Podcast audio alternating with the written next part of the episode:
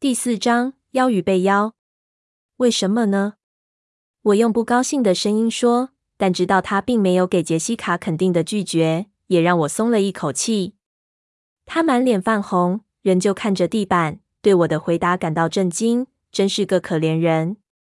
我只是在想，嗯，也许你有计划要邀我。我的梦境里一片漆黑，唯一的微弱光芒似乎是从爱德华的肌肤上散发出来的。我看不清他的脸，只看见他背对我越走越远，留下我一人在黑暗中。无论我跑再快，都追不上他；无论我怎么喊他，他都不回头。悲伤的我在半夜惊醒过来，之后就一直睡不着。这一夜变得极为漫长。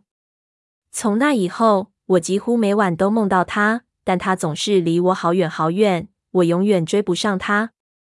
意外发生后那个月真不好过。校园生活充满紧张，而且让我极为窘迫。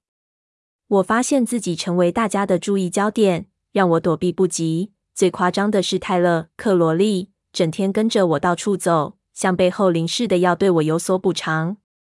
我试着说服他忘掉这一切，因为我没受什么伤，但他还是坚持继续这样。他跟着我从教室到餐厅，硬挤进我们这张已经稍显拥挤的午餐桌，坐在我身旁。麦克和艾瑞克对他都不怎么友善，比他们两人之间的嫌隙还要严重。这让我更担心，我怎么会有这样一个不受欢迎的粉丝？但似乎没有人关心爱德华。虽然我一直强调他是救我的英雄，试着说服大家他如何把我拉开，他也差点被撞到等等。杰西卡、麦克、艾瑞克和所有人都说他们根本没看到他在那边，直到修旅车被搬开为止。我忍不住想，在他不可思议的救了我之前，怎么可能没人看到他站在我旁边？带着一丝懊恼，我终于想到可能的原因：没有人像我这样注意爱德华，没有人像我这样看着他，这真可悲。爱德华身边没有任何人为过去想知道第一手消息，人们像往日一样避开他。库伦家和海尔家的孩子永远坐在同一张餐桌上，不吃东西，不交谈。除了爱德华，其他人也未曾看过我一眼。他在课堂上坐在我旁边，仍然尽可能坐得离我远远的。他似乎完全没注意到我的存在，但他会不时将手握成拳状，紧张的肌肤变得更加苍白。我怀疑他真像他外表看来那么不在意吗？他希望自己没有把我从泰勒的修旅车冲撞意外中救出来，这是我所能想到的唯一可能。在意外发生的第二天，我试图并渴望能跟他说话。上一次我看到他是在急诊室外面，当时两人都很生气，因为我对他不相信我看到的事实而感到生气，即使我这部分的故事被编得完美无瑕。但无论他是怎么做到的，他的却救了我一命。经过一夜，我愤怒的情绪已经褪去，变成敬畏的感激之情。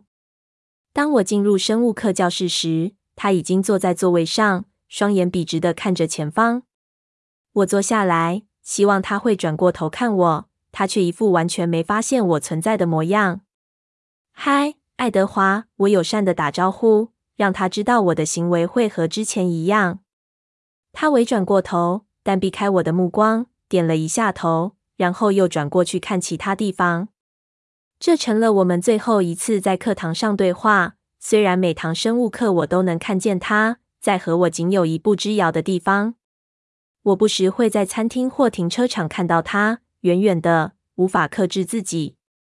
我看着他的金色眼珠一天天慢慢变回黑色，但在课堂上，我表现出一副不知道他坐在旁边的样子。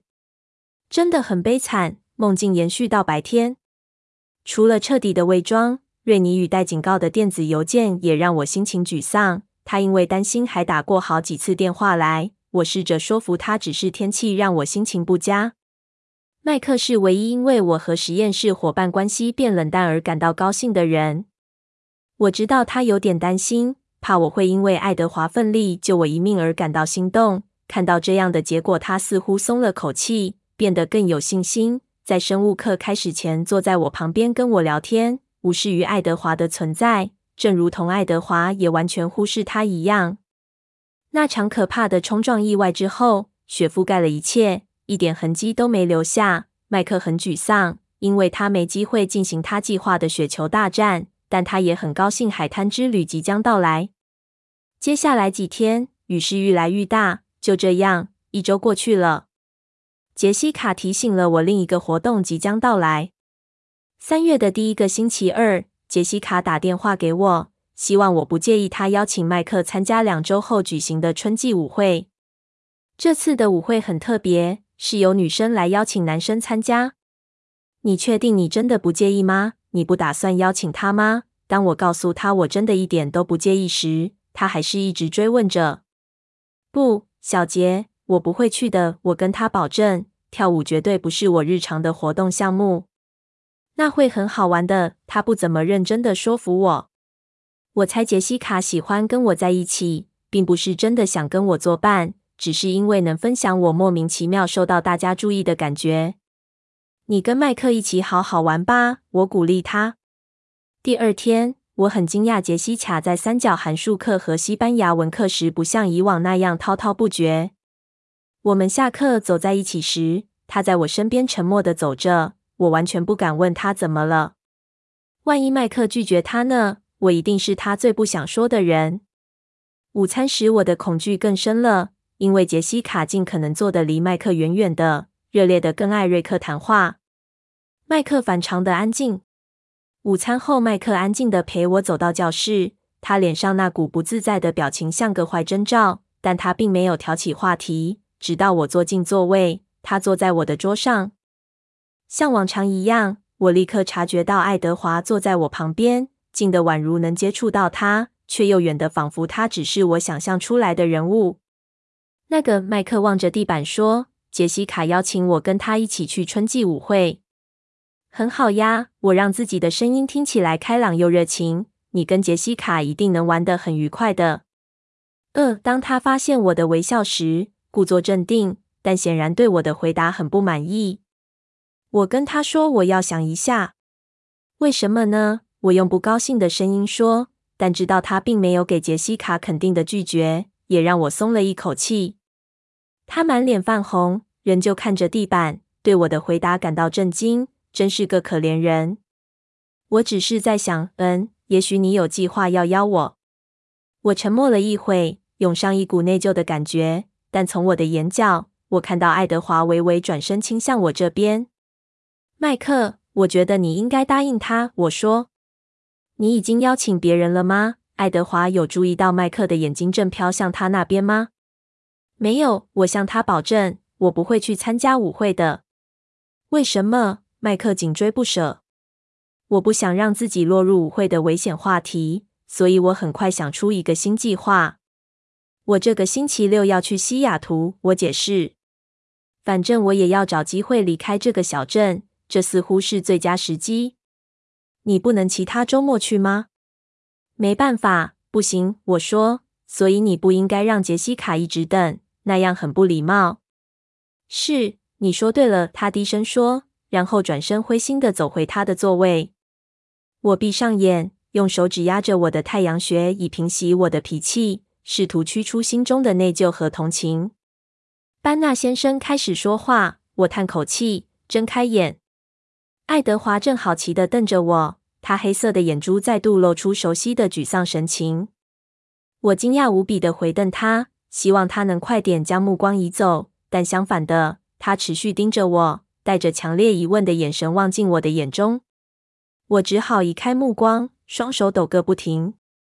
库伦同学，老师叫他，问了一个我没听到的问题，要他回答。课室循环，爱德华回答，似乎很不情愿地转头望向班纳先生。他的眼光一开，我便赶紧低头看书，想跟上目前的进度。我从没那么胆小过。我把头发拨到右肩，遮住我的脸，不敢相信那种突然涌现的情绪震撼着我，让我的脉搏猛烈的跳动。只因为这是最近几周来他第一次正眼看我。我不能再让他这样影响我，太可悲了，不，比可悲还凄惨。这是不健康的。我很努力的试图在剩下的课程中不要注意他的存在，但这根本不可能。不过，我希望至少别让他发现我一直在注意他。当下课铃响起时，我转身背对他，开始收拾我的东西，希望他会像平常那样很快离开。贝拉，他的声音不应该听起来这么熟悉，好像我认识这声音一辈子，而不是几周而已。我不情愿的慢慢转过身，不知道自己期望在他异常俊美的脸庞上看到什么。当我终于面对他时，我的表情小心翼翼，他的表情让人捉摸不透。他没继续说话。什么事？你在跟我说话吗？我只好开口问，虽然不是故意，但声音听起来却很暴躁。他努力从嘴角挤出一个微笑。不，不尽然，他承认。我闭上眼，缓缓透过鼻子深深吸气。我紧咬着牙，他耐心的等着。那你要干么，爱德华？我问，眼睛还是闭着，这样才能条理清楚的跟他说话。我很抱歉，他声音听起来很诚恳。我知道我很没有礼貌，但这是最好的方法，真的。我睁开眼睛，他的表情真的很诚恳。我不知道你在说什么，我谨慎的说。我们最好别做朋友，他说。相信我。我眯起眼，这种话我之前听过。真遗憾你没早点弄清楚。我的声音像是从牙缝中逼出来似的。这样你就不用后悔了。后悔？我的语气措辞显然让他的防备心霎时溜走。后悔什么？没让那台笨车把我压扁。他惊愕地看着我，满脸不敢置信的神情。最后，他终于开口：“气坏了似的，你觉得我后悔救了你一命？”我知道你是的，我厉声说。你根本搞不清楚状况，他真的气坏了。我很快的转头，咬紧嘴唇，以免自己再说出任何刚刚那种对他的疯狂指责。我收好书本，起身走出教室。我想快点离开这儿，这念头理所当然让我被自己绊倒，就摔倒在门口，书掉了一地。我愣了好一会，心想干脆把书丢着，直接走开算了。然后我叹口气，弯下身准备一本本捡起来。他站在门边。很快的，帮我把书叠成一堆，交给我。他的表情很严肃。谢谢，我冷酷的说着。他眯起眼睛。不客气，他也反击。我快速的起身，转身背对他，头也不回的往体育馆走去。体育课真是残酷。这一堂上的是篮球，我的队友永远不会把球传给我，这倒好。但我整堂课都心情低落。我试着专心在脚上。可是今天我的脑袋中充满爱德华的身影，在我需要平衡感的时候，却不断想到他，这让我表现得比平常更糟。我不停地撞到人。下课永远让人觉得松一口气。我几乎是用跑的冲到卡车处，有太多人，我想避开。那场意外只让卡车受到一点擦伤。我更换了尾灯，重新上漆，卡车的颜色变得鲜艳多了。泰勒的父母亲则将他那辆修旅车卖给收旧货的零件商。我跑过转角，看到一个高大的身影倚在我的卡车边，我差点呆掉。接着我发现原来是艾瑞克，于是我改用走的。嗨，艾瑞克，我跟他打招呼。嗨，贝拉。什么事？我边打开车门边说，并没有注意到他声音中的不自然。所以他接下来说的话让我吓一大跳。呃，我只是想，不知道你愿不愿意去参加春季舞会，跟我。他的嗓音在最后一个字突然变得生硬。我以为这是由女生来邀请，我被吓到了，只好试着说些婉转的外交辞令。嗯，是没错，他害羞的承认。我恢复镇静，试着让自己的笑容温暖些。多谢你问我，不过那天我在西雅图。哦，他说：“好吧，那也许下次咯。”好呀，我说，马上咬住唇，以免自己又说出不该说的话。我可不想让他拿这一点大做文章。他垂头丧气的往学校相反的方向离开，然后我听见一阵窃笑声。爱德华从我卡车前方走出来，眼睛盯着前方看，紧抿着唇。我猛地拉开车门，跳进车内，将车门用力甩上。我发动引擎，倒车冲出去。爱德华也已经进入他的车，和我只隔了两个空车位。他的车轻巧地滑到我前面，阻断我的去路。他就这样停在那儿，等着他的家人。我看到另外四个人一起从餐厅那边走过来。我想撞烂他那辆闪亮的富豪汽车，但周围的目击者实在太多。我看一下照后镜，后面已经堵成一长串。我后面是泰勒·克罗利新买的二手日产 Sentra，他向我挥手，但我并不怎么高兴看到他。正当我坐在车内四处张望，就是不愿意看我前方那台车时，我听见有人在敲打我另一边的车窗。我转过去看，是泰勒。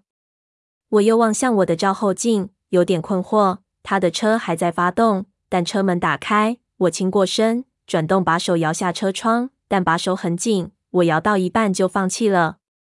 很抱歉，泰勒，我被库伦的车挡住了。我气恼地说：“这一堆被堵住的车很显然不是我的错。”哦，我知道，我只是想利用我们被困在这里时，跟你谈点事情。他咧开嘴笑着说：“这怎么可能？你会邀请我参加春季舞会吗？”他继续说：“我不会在城里。”泰勒，我的声音听起来有点刺耳。我一再提醒自己，这又不是他的错。但麦克和艾瑞克已经用完我今天的耐心额度了。是呀，麦克也是这样说。他承认。那为什么？他耸耸肩。我以为你只是想婉转的拒绝他，这就完完全全是他的错了。很抱歉，泰勒。我试着隐藏被激怒的情绪。我真的必须出城。没关系，以后还有机会的。我还没回答，他已经走回他的车子了。我知道自己一脸震惊。我向前看，看到爱丽丝、罗斯利、艾米特和贾斯伯都已经走到富豪车旁。爱德华的眼睛从他的后视镜看着我，我敢发誓他绝对在笑，好像他完全听见泰勒说的每一个字。我的脚踩在油门上，轻踩一下应该不会伤到他们。但应该能解决那辆虚有其表的银色豪华轿车。但想归想，我只是不停催着油门。等他们全都上车后，爱德华才慢慢开走。我一路小心缓慢地开回家，不断低声对自己喃喃自语。等我回到家时，我决定做墨西哥辣椒鸡肉卷饼当晚餐。那要花很多时间，但是能让我保持忙碌。在我炖着洋葱和红番椒时，电话响了。我几乎不敢去接，但很可能是查理或我妈。结果是杰西卡，她欣喜若狂，因为麦克在放学后带住她，并接受她的邀请。我边搅拌着菜肴边分享并庆祝她的喜悦。然后她说她的挂了，她还要继续通知安琪拉和罗伦，告诉他们这个消息。我用漫不经心的口吻建议她，也许安琪拉跟我一起上生物课的那位害羞女生。可以邀请艾瑞克，而罗伦这个不亲切的女生，在午餐桌上永远无视我的存在。能邀请泰勒？我听说这两个人都还没人邀。杰西卡认为这是个好主意。现在她非常确定麦克会是她的舞伴，所以当她再次说她希望我能去参加舞会时，听起来极为真诚。我同样用那个要去西雅图的借口打发他。等我挂下电话后。我试着专心煮晚餐，把鸡肉切成小小块。我可不想再被送到急诊室一次。但我脑海中各种念头翻搅，试着分析爱德华今天说的每一句话，他到底是什么意思？什么叫我们最好不要做朋友？当我了解到他的意思时，我的胃抽搐着。他一定已经发现我对他着迷了。他一定是不希望我继续对他产生兴趣，难怪他说我们不能当朋友。他对我根本一点兴趣都没有。当然，他对我不会有兴趣。我生气的想着，双眼刺痛，对洋葱的生理反应。我对他也没兴趣。他是那么的杰出、神秘、完美、美丽，或许可用一只手举起一台正常的修旅车。很好，那就算了。我干嘛打扰他？干脆离开算了。我在脑中酝酿这个念头，希望在西南部或夏威夷找到一些学校能提供我奖学金。我脑海中专注地想着阳光、海滩和棕榈树，一边完成了墨西哥辣椒鸡肉卷饼，将菜放进烤箱。查理回到家，闻到绿辣椒的味道时显得有点迟疑。我不怪他，离这最近较能接受墨西哥食物的地方应该是南加州。但它是远景，虽然只是个小镇的远景。他勇敢地咬下第一口，似乎还挺喜欢的。看他慢慢相信我在厨房的本领是件有趣的事。爸，当他快吃完时，我开口：“什么事，贝拉？”“嗯，我只是想让你知道，下星期六我要去西雅图整个周末，可以吗？”我不想征求他的允许，这样会变成坏规矩，但我又不想太无力，所以还是补了最后一句：“为什么？”他似乎很惊讶。好像福克斯可以提供一切东西，他猜不透怎么会有人要离开这里去外面。那个，我想去买几本书，这边图书馆的书太少了，也许还会买几件新衣服。我现在手边的钱比以前多，感谢查理，因为我不用付卡车的钱，汽油也花不了多少钱。那辆卡车可能没法跑那么远，他清清喉咙说：“我知道，我会在蒙特萨罗和奥林匹亚市停一下的。”还有塔克马，如果有必要的话。你一个人去吗？他问。我不知道他是怀疑我有个神秘男友呢，还是担心车子。是的，西雅图是个大城市，你可能会迷路。他焦躁地说。爸，凤凰城比西雅图大上五倍，而且我会看地图。别担心这种问题。你要我跟你一起去吗？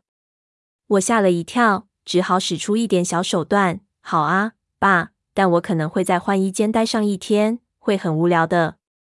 哦，那好吧。要在商店女子换衣间前等候的念头立刻打败他。谢谢，我对他微笑。你会赶回来参加舞会吗？呃，只有在这么小的镇，父亲们才会知道高中舞会的时间。不，我不跳舞的，爸。就算别人不知道，他也应该了解。我的平衡问题又不是遗传自妈妈，她很了解。呃，这倒是，她会心地说。第二天早晨，我开进停车场后，尽可能离那辆银色富豪远远的。我不想让自己再有上次那种念头，最后落得要赔他一辆新车的下场。我从车内爬出来，笨拙地锁上车门，结果一不小心钥匙掉到脚边。当我弯腰去捡时，一只白皙的手抢在我之前捡起来，握住钥匙。我猛地站直，爱德华·库伦就站在我旁边，随意的倚着我的卡车。你是怎么做到的？我用惊诧气恼的声音问。什么怎么做到的？他边说边张开手。当我要伸手拿时，他主动将钥匙落在我的掌心。突然就出现，贝拉，这不是我的错。是你自己特别不留意的。他的声音跟平常一样沉静，像丝绒般轻柔。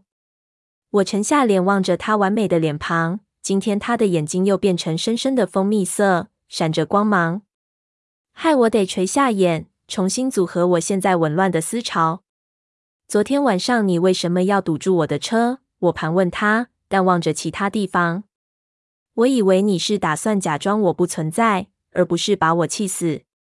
那是泰勒做的，不是我。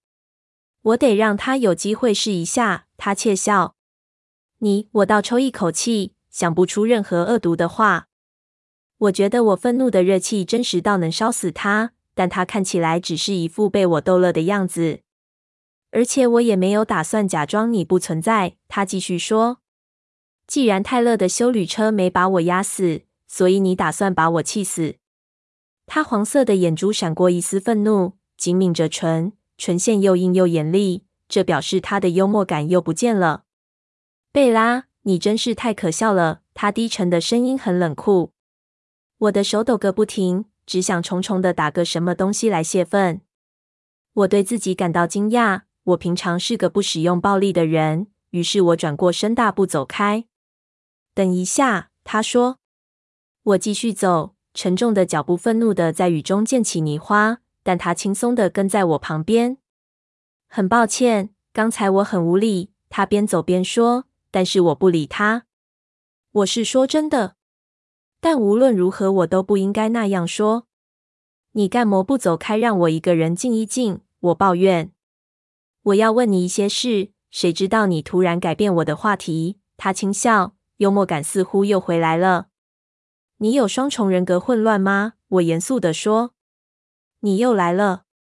我叹口气。那好吧。你要问什么？我只是想，下星期六，你知道的，春季舞会那一天。你在跟我开玩笑吗？我转身面对他，打断他的话。因为我抬起头看他，所以脸都被雨淋湿了。他眼中有着淘气的神情。你可以让我说完吗？我咬紧唇，两只手交叉紧握着，以防自己在冲动下做出任何蠢事。我听说你那天要到西雅图，我想，不知道你需不需要搭便车？这我倒没想到。什么？我不确定我有听懂他的意思。你要搭便车去西雅图吗？跟谁？我困惑地问。我，很明显吧？他把每个字的发音都念得很清楚，好像在跟某个智力有问题的智障人士交谈似的。我还处在惊愕状态。为什么？嗯，我本来几周后也要去西雅图。老实说，我不确定你的卡车跑不跑得了那么远。我的卡车状态很好，多谢你的关心。我再度开始往前走，但因为太惊讶了，所以已经不像之前那么生气。你的邮箱能撑到西雅图吗？他赶上我时继续问。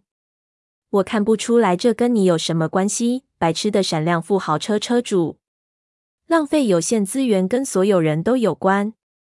老实说，爱德华，当我说出他的名字时，我感到全身一阵兴奋的颤栗。我讨厌这样。我不用跟你报告。我以为你不想当我的朋友。我说的是，我们最好别做朋友。并不是我不想。哦，真谢谢你！现在一切事情都清楚了。多讽刺的口吻啊！此时我发现自己已经停下脚步。我们现在站在餐厅屋檐下，所以我可以轻易的看到他的脸，但这对我厘清思绪一点帮助都没有。这会更……如果你不是我朋友，对你会比较好。他解释。但我已经厌倦试着和你保持距离，贝拉。当他说出我的名字时，他眼中的光芒变得强烈，声音也变得郁闷。我几乎无法呼吸。你愿意跟我一起去西雅图吗？他热切地问。我说不出话来，但我点点头。他笑了一下，然后脸庞变得严肃。你真的应该远离我，他警告我。教室见。他突的转身，往我们刚走来的路走回去。